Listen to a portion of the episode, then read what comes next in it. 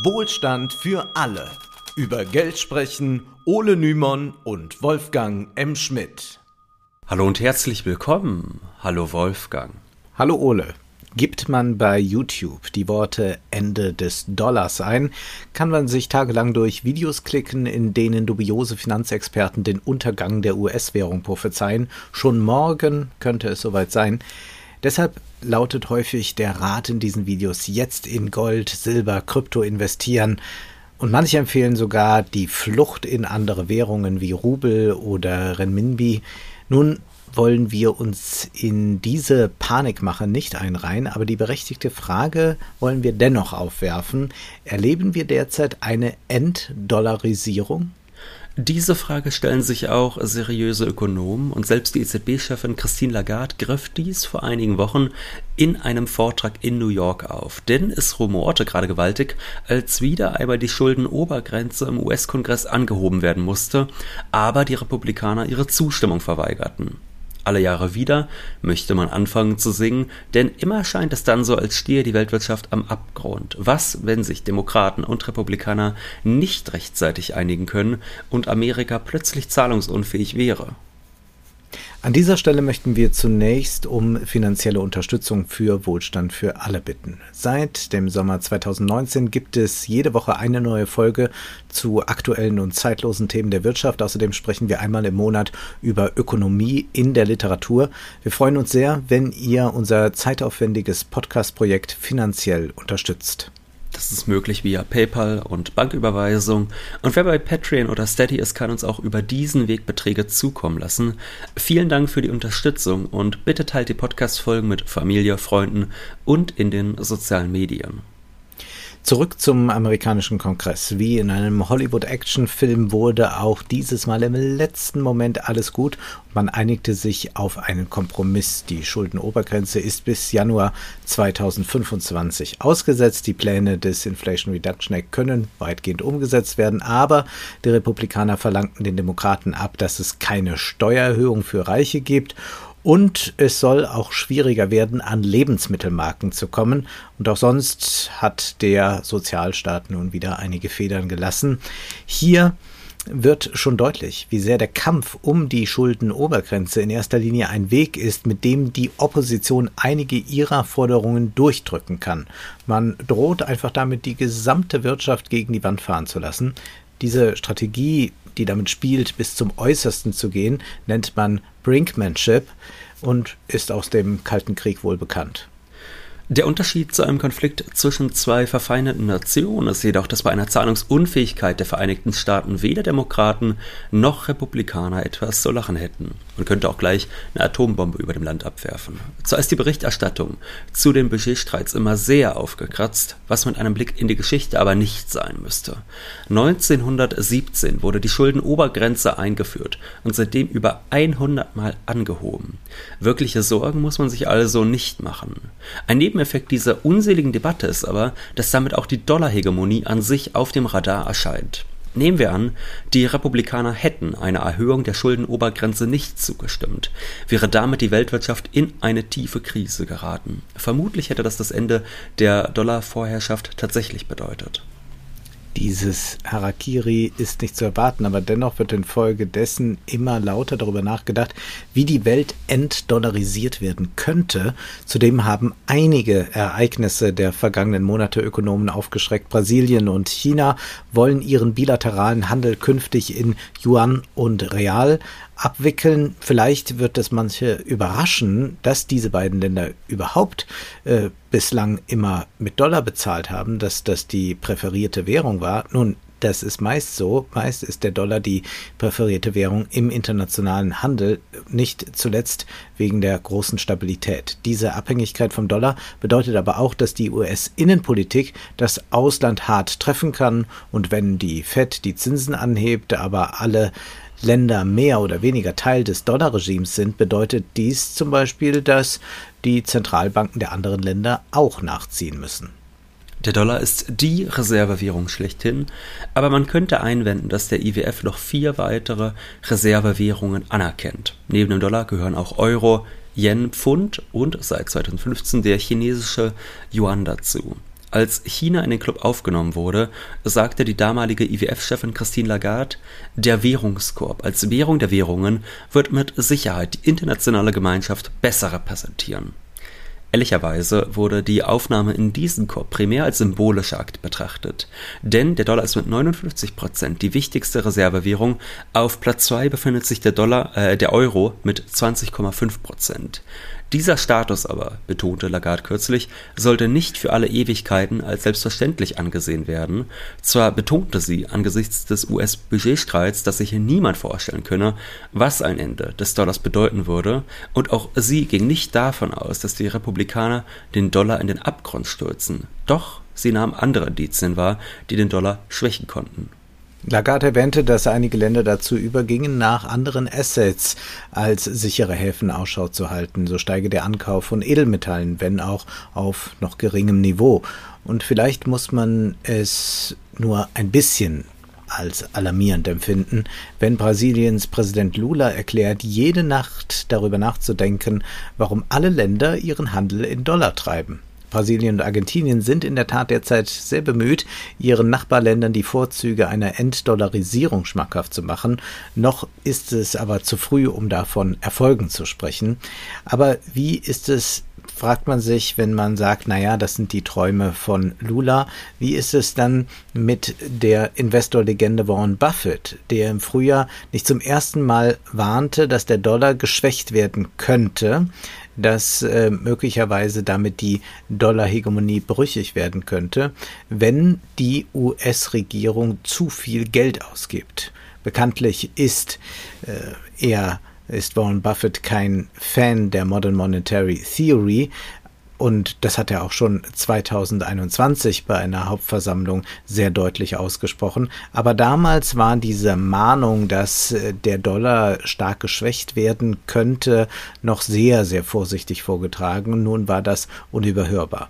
Wir könnten nun zahlreiche Investoren und Spekulanten auflisten, die in eine sehr ähnliche Richtung argumentieren. Aber wir sollten im Folgenden zwei Dinge auseinanderhalten. Das eine ist eine Debatte um mehr Austeritätspolitik, bei der das Bedrohungsszenario vom Ende des Dollars seinen Zweck erfüllen soll, einen zu stark investierenden Staat und einen zu stark auf soziale Ausgaben setzenden Staat im Zaum zu halten. Es ist aber auch äh, recht unwahrscheinlich, dass die Kapitalmärkte dem Dollar das Vertrauen tatsächlich entziehen. Es würde allen Akteuren des Finanzmarktkapitalismus eher schaden. Vielmehr wird damit ein gewisser Druck ausgeübt, um Kapitalinteressen zu stützen, was zum Beispiel meint, dass Sozialausgaben klein gehalten werden sollen. Dass die US-Innenpolitik den Dollar erodieren lässt, ist höchst unwahrscheinlich. Das andere ist aber die Frage, ob die neuen großen Volkswirtschaften, zuvörderst China, Indien und mit ihnen kooperierende afrikanische oder lateinamerikanische Staaten eine Enddollarisierung in Gang setzen können. Song-Yan, Zoe Liu und Miaela Papa publizierten 2022 die Studie Can BRICS De-Dollarize the Global Financial System? Und die Frage wird dort sehr differenziert beantwortet. Da heißt es, wir haben festgestellt, dass die BRICS-Mitglieder Brasilien, Russland, Indien, China und Südafrika der Entdollarisierung nicht aus strategischen Gründen, zum Beispiel Vermeidung von Sanktionen, Vorrang einräumen müssen, um mehrere Entdollarisierungswege zu nutzen. Stattdessen können sie aufgrund ihrer heterogenen Interessen im Bereich der Entdollarisierung gemeinsam Werte schaffen und themenübergreifend handeln. Ja, das ist etwas sehr verklausuliert ausgedrückt. Was damit äh, gemeint ist, ist, dass wenn äh, Länder jenseits des Dollarregimes miteinander Handel treiben, dann ergeben sich daraus Koalitionen, die zum Beispiel dann gegenseitig von sich Devisen aufbewahren. Äh, man hat vielleicht auch Infrastruktur geschaffen für solche Zahlungen und damit hat man sich miteinander eng verbunden und sich losgelöst vom Dollar und das ist vereinzelt zu beobachten. Äh, das wird dann äh, sehr detailliert aufgelistet und äh, diese Koalitionen, die sich da bilden, sind dann Alternativen zum Dollar. Das sind äh, diverse kleine Initiativen und es sind auch nicht zuletzt dann digitale Währungen oder auch Blockchains, die einen solchen Entdollarisierungsprozess in Gang setzen. Jedoch, so ist auch in der Studie zu lesen, sei jetzt nicht mit einem großen Wendepunkt zu rechnen. Die Autorinnen unterstreichen aber, dass viele solcher Schritte in den vergangenen Jahren übersehen wurden und es sei bereits mehr in Bewegung als gemeinhin wahrgenommen wird. Die Realität ist aber jetzt gerade noch ganz klar vom Dollar geprägt. In der Wirtschaftszeitung Oxy schreibt Stefan Kaufmann, die Dominanz der US-Währung zeigt sich nirgendwo deutlicher als im weltweiten Devisenhandel, in dem 6600 Milliarden Dollar umgesetzt werden, jeden Tag. Laut jüngsten Zahlen der Bank für internationalen Zahlungsausgleich BIZ ist der US-Dollar hier an fast 90 Prozent aller Transaktionen beteiligt. Er dient als Vehikelwährung, um russisches Öl zu kaufen, tauscht beispielsweise Indien seine Rupie zunächst gegen Dollar und die Dollars dann gegen russische Rubel. Eine ein direkter Tausch Rupie gegen Rubel ist nicht praktikabel, weil dieser Wechselkurs teilweise extrem stark schwankt. Stark ist die globale Nachfrage nach der US-Währung auch, weil weltweit Dollars geh- und verliehen werden. Laut BIZ lautet etwa die Hälfte aller internationalen Schuldpapiere und Darlehen auf Dollar. Beim Güterhandel ist das ähnlich. Auch beim Rohstoffhandel wird in der Regel mit dem Dollar faktoriert und Kaufmann weist darauf hin, dass die USA eigentlich nur 10% des Welthandels ausmachen. Auch andere Länder, die über stabile Währungen verfügen, handeln meist untereinander mit dem Dollar. Selbst Deutschland lässt sich seine Exporte zwar überwiegend mit Euros bezahlen, aber bei mehr als 25% der Exportgeschäfte dient der Dollar als Zahlungsmittel. Bei Importen sind es sogar 45%. Deutsche Exporte hingegen werden nur zu 5% in Renminbi und zu 4% in britischem Pfund bezahlt. Ebenfalls ist die Dominanz des Dollar bei Anleihen ungebrochen. Auf dem Renten- bzw. Anleihenmarkt können sich Unternehmen, Banken oder auch Staaten Kapital besorgen. Das heißt, man kann sich zum Beispiel als Unternehmen äh, man kann nicht nur äh, auf der Bank einen Kredit nehmen, sondern man kann auch Geld über den Anleihenmarkt bekommen, indem man Unternehmensanleihen ausgibt. Ein Vorteil dieser Strategie liegt darin, dass man selbst bestimmen kann, zu welchen Bedingungen die Anleihen, aufgelegt werden, während bei einem Kredit die jeweilige Bank ja ihre Regeln durchsetzt. Der Rentenmarkt ist für den internationalen Kapitalismus eine bedeutende Grundlage und wird eindeutig vom Dollar dominiert. 38 Prozent des Gesamtvolumens besteht aus US-Anleihen. China kommt auf knapp 20 Prozent. Der Euro ist relativ stark und auch die Währungen von Kanada, Australien Indien oder Japan sind es, da aber die USA und diese Länder untereinander verschuldet sind und es diverse Abhängigkeiten gibt, bedeutet dies keineswegs das Ende des Dollars, sondern ist vielmehr Ausdruck einer Diversifizierung unter Ländern, die nicht zufällig auch allesamt militärische Partner sind.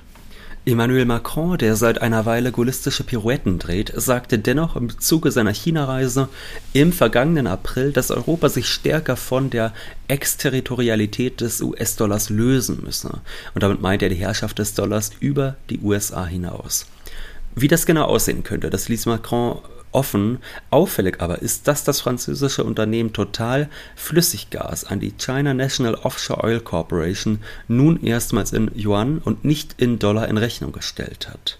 Zwar kann man mehr auf den Euro setzen, das würde aber nicht unbedingt eine Entdollarisierung bedeuten, nur wenn Euro-Länder für Importe und Exporte mit der indischen oder chinesischen Währung vorlieb nehmen würden, könnte die Dollarhegemonie einen erheblichen Knacks bekommen. Das ist allerdings höchst unwahrscheinlich, denn es werden die Länder, die jetzt alle eiligst das NATO-2%-Ziel übererfüllen wollen, nicht gleichzeitig den Dollar schwächen. Macron ist da ein Ausnahmefall, da er seit Jahren ebenfalls die militärische Autonomie Europas fordert und insofern ist die Loslösung vom Dollarregime nur logisch. Spielen wir das Szenario mal durch. Europa würde militärisch stärker auf eigenen Füßen stehen, was durchaus machbar wäre, unter der Voraussetzung, man würde die nationalen Armeen in eine gemeinsame europäische Armee umwandeln. Wie sähe es dann mit dem Euro aus? Nun, mit dem Euro ist es doch wesentlich schwieriger, da eine einheitliche Linie zu finden, da die Volkswirtschaften des Euroraums unterschiedlich stark sind und äh, Streits um Schulden dauernd ausgefochten werden. Für die Kapitalmärkte ist es nicht unbedingt ein sicherer Hafen. Ja, man kann sogar so weit gehen zu sagen, der Euro genießt auf den Kapitalmärkten deshalb ein so hohes Vertrauen, weil er auch eng an den Dollar gekoppelt ist. Und wir wissen ja nie, wohin sich da politisch gerade der Wind dreht. Während deutsche Austeritätspolitiker mitunter freidrehen, sorgt die Fed schon allein durch ihre Präsenz dann dafür, dass die Akteure der Kapitalmärkte einen relativ kühlen Kopf bewahren. Jedoch sollten wir nicht vergessen, dass Macron während Trumps Regentschaft mit dem Vorschlag nicht allein gewesen wäre. Einen Verbündeten hätte er beispielsweise im damaligen Präsidenten der Europäischen Kommission Jean-Claude Juncker gefunden. Juncker ärgerte sich über Trumps Sanktionspolitik gegen den Iran, die es auch wegen der Dollarhegemonie europäischen Ländern schwer machte, mit dem Iran Handel zu treiben. 2018 sagte Juncker, der Euro muss Gesicht und Werkzeug der neuen europäischen Souveränität werden.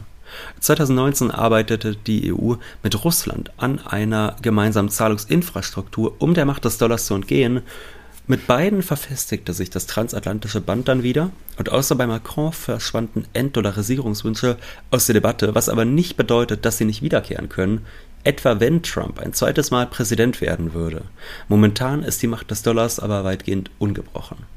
Und deshalb auch als sicherer Hafen ist die US-Währung sehr begehrt. Stefan Kaufmann schreibt, im Dollar findet das Finanzkapital also ein Stück Verlässlichkeit, ohne die in Krisenzeiten eine sich selbst verstärkende Abwärtsspirale drohen würde. Die globale Verfügbarkeit von Dollar ist damit das Netz, mit dem die weltweite Spekulation abgesichert wird. Und diese Verfügbarkeit garantiert die US-Zentralbank Federal Reserve, die Dollars aus eigener Macht schaffen kann.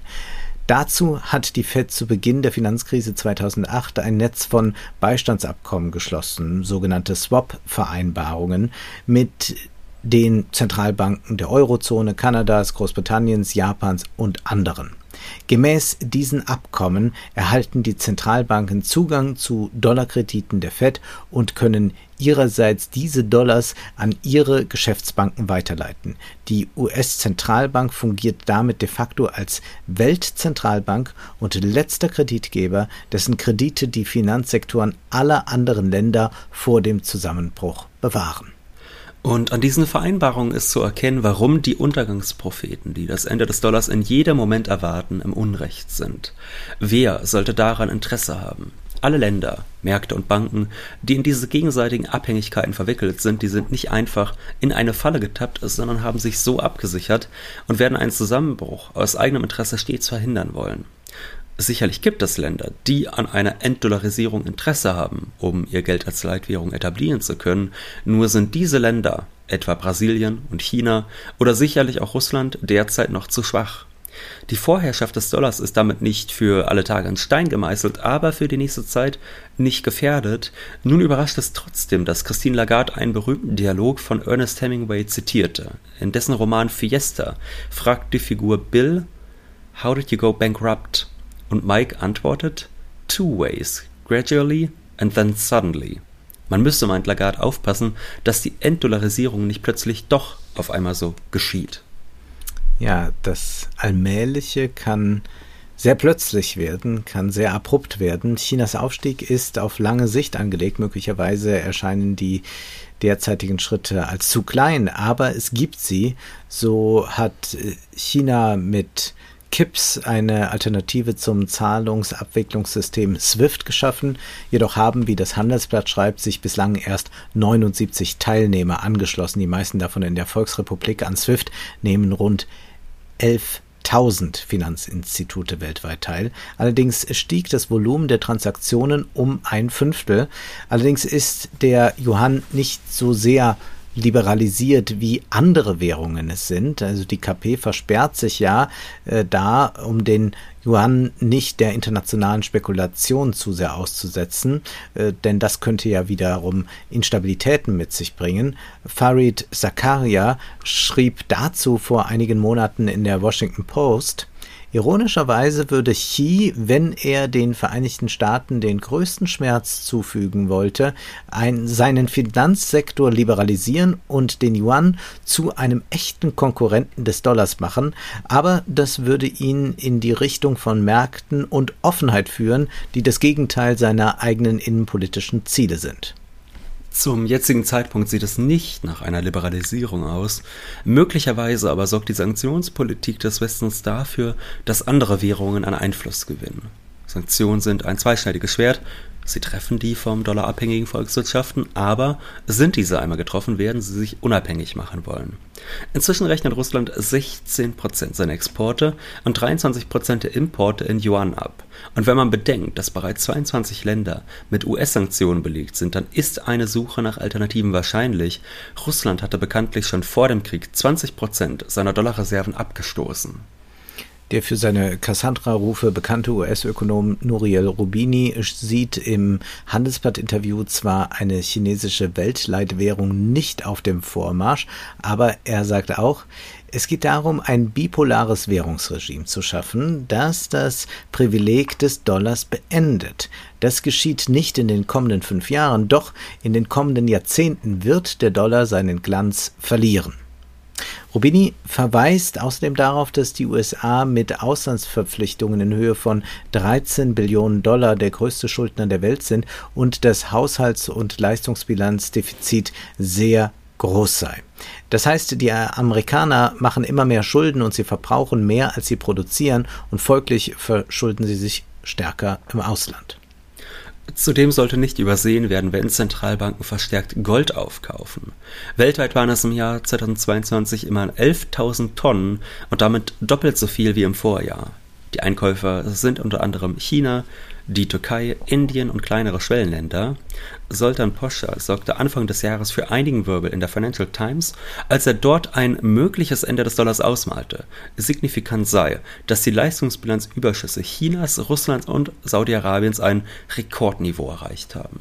Poscha schreibt, diese Überschüsse werden jedoch größtenteils nicht in traditionelle Währungsreserven wie Staatsanleihen umgeschichtet, die bei den derzeitigen Inflationsraten negative Realrenditen bieten. Stattdessen ist eine verstärkte Nachfrage nach Gold, siehe Chinas jüngste Käufe, Rohstoffen, siehe die geplanten Investitionen Saudi-Arabiens in Bergbauunternehmen und geopolitischen Investitionen wie der Finanzierung der Belt and Road Initiative und der Unterstützung von Verbündeten und Nachbarn in Not wie der Türkei, Ägypten oder Pakistan zu beobachten.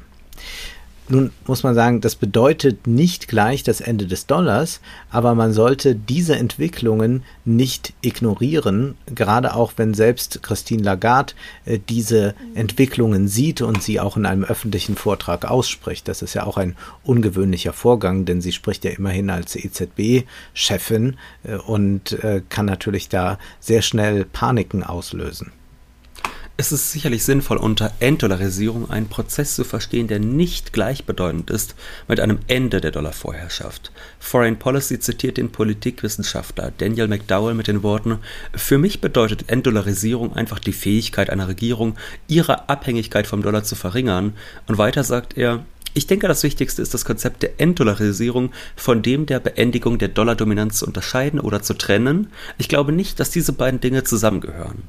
McDowell verweist in einem Interview darauf, dass Indien inzwischen russische Waren mit dem Rubel bezahlt, auch Waffen, um so einer möglichen US-Sanktionspolitik zu entgehen. Gleichzeitig gibt es aber auch bei Währungen Netzwerkeffekte. Google Plus konnte sich gegen Facebook nicht deshalb nicht durchsetzen, weil die Plattform schlecht war, sondern Praktikabilität und Gewöhnung ausschlaggebend waren.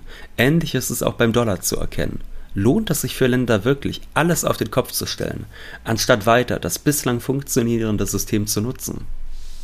Nebenbei, aber der Vollständigkeit halber sei gesagt, wir klammern hier die Schwierigkeiten, die Entwicklungsländer durch die enorme Abhängigkeit vom Dollar haben, aus. Das wäre nochmal eine eigene Folge wert. Ob die Souveränität dieser Länder allerdings wächst, wenn sie sich an den Yuan binden, kann auch arg bezweifelt werden. Adam Tooze kann jedenfalls den Unkenrufen vom Ende des Dollars wenig abgewinnen und entsprechend gelassen schreibt er in seinem Chartbook, die Umstellung des Ölhandels vom Dollar auf Yuan wäre eine wesentlichere Veränderung, aber sie ist das Echo eines halben Jahrhunderts ähnlicher Vorschläge, von denen bisher keiner zu einer nennenswerten Umstellung geführt hat. Und wenn die Chinesen und die Saudis dies tatsächlich umsetzen würden, würde sich die eigentliche Frage stellen, wo die Golfstaaten ihre Petro-Yuan investieren würden werden die Saudis angesichts der Kapitalverkehrskontrollen bereit sein, Petrojuan in chinesische Staatsanleihen zu investieren? Und weiter heißt es da, sollte dies in großem Umfang geschehen, würde dies nicht nur eine Änderung, sondern eine Abschwächung des Dollars bedeuten. Doch wie Javier Blas auf Bloomberg betont, ist der Aufstieg des Petro-Yuan alles andere als unvermeidlich. Die Erdölexporteure müssen sich vor allem Gedanken darüber machen, wie sie die Forderungen anderer Länder eindämmen können. Wie würden Sie auf die Forderung nach einer Petro-Rupie reagieren? Die Arbeit innerhalb des bestehenden Status quo so einseitig er auch sein mag, vermeidet es die Frage nach Macht und Profit neu stellen zu müssen. Fest steht, ein Ende der Dollarhegemonie ist vielleicht nicht undenkbar, aber sie ist noch lange nicht in Sichtweite, wenngleich Haarrisse bereits jetzt zu beobachten sind. Und eine starke Blockbildung zwischen dem Westen und China würde diese Risse sicherlich vergrößern, was wiederum dann gar nicht im Interesse der USA und ihrer Verbündeten wäre. Die Thematik wird uns sicherlich noch einmal beschäftigen. Jetzt ist aber erst einmal Schluss für heute, denn Zeit ist Geld. Prosit! Das war Wohlstand für alle. Ihr könnt uns finanziell unterstützen über paypal.me-ole und Wolfgang oder über die in der Beschreibung angegebene Bankverbindung. Herzlichen Dank.